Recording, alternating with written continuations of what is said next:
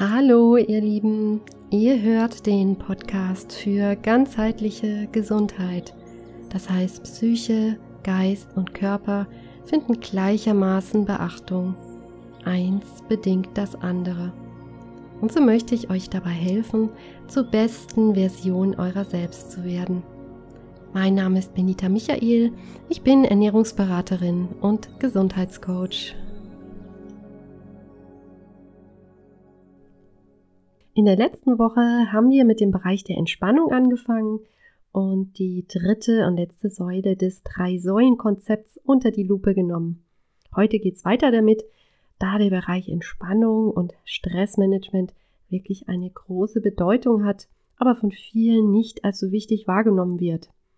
In den letzten Jahrzehnten hat sich das Gott sei Dank ein wenig gebessert, was auch daran lag, dass die Krankheiten, die mit Stress assoziiert werden, mehr in den Fokus der Ärzte geraten sind.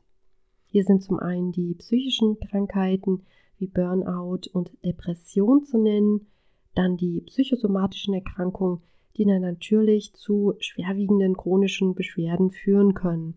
Viele Symptome wie zum Beispiel Rückenschmerzen, Kopfschmerzen oder Hautbildveränderungen können zum Beispiel stressbedingt verursacht sein. Die Liste ist hier sehr lang und deswegen macht es natürlich Sinn, sich mit dem Thema auseinanderzusetzen und auch präventiv aktiv zu werden. So schützen wir uns effektiv davor, dass unser stressiger Lebensstil sich schädigend auf Körper und Geist auswirkt. Wir hatten letzte Woche die Stresshormone Adrenalin und Cortisol kennengelernt und erfahren, was diese in unserem Körper so veranstalten. Wer die letzte Folge verpasst hat, hört doch einfach noch rein.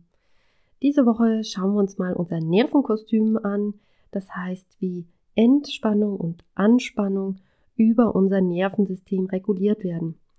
Das ist auch total interessant, denn hier ist unser Körper sozusagen zweigeteilt, einmal in den Parasympathikus und den Sympathikus. Diese zwei Nervenstränge bilden also quasi die Autobahnen in unserem Körper, auf denen Informationen zwischen Gehirn und Körper ständig hin und her sausen. Allerdings hat immer nur eine Autobahn, also entweder der Parasympathikus oder der Sympathikus gerade Vorfahrt. Bei Entspannung ist die Autobahn des Parasympathikus aktiviert und bei Anspannung ist es der Sympathikus, auf dem dann die Nervenbodenstoffe in hoher Geschwindigkeit an ihren Zielort gelangen.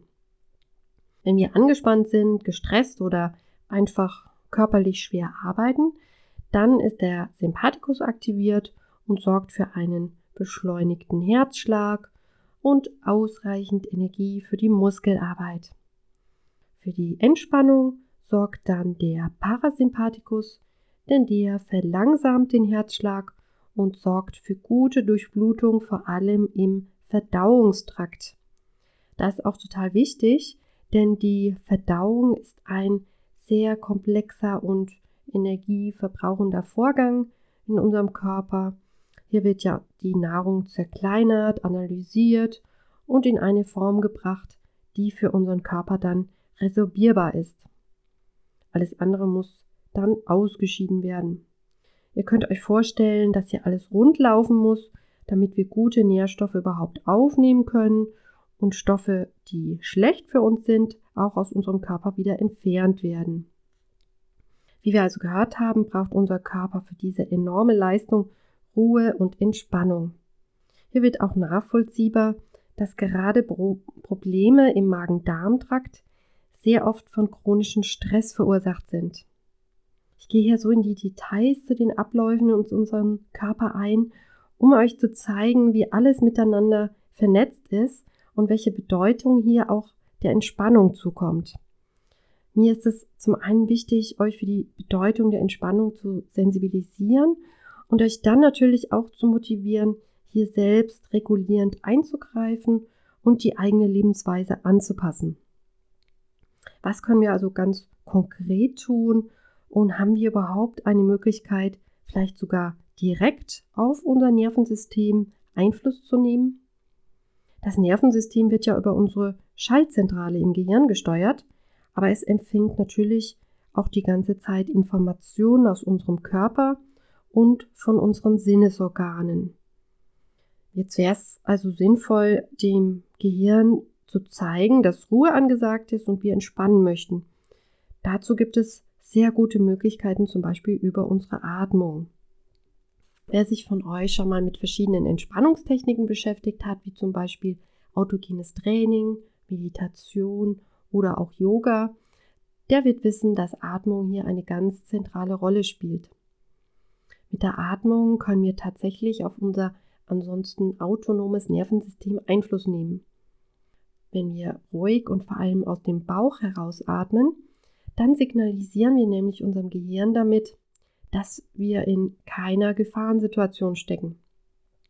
Anders ist es, wenn wir mit der, wenn wir bei der Atmung vorwiegend unseren oberen Brustbereich heben, vielleicht sogar noch die Schultern dabei leicht anheben und senken, dann weist das eher auf eine sehr anstrengende oder bedrohliche Situation hin.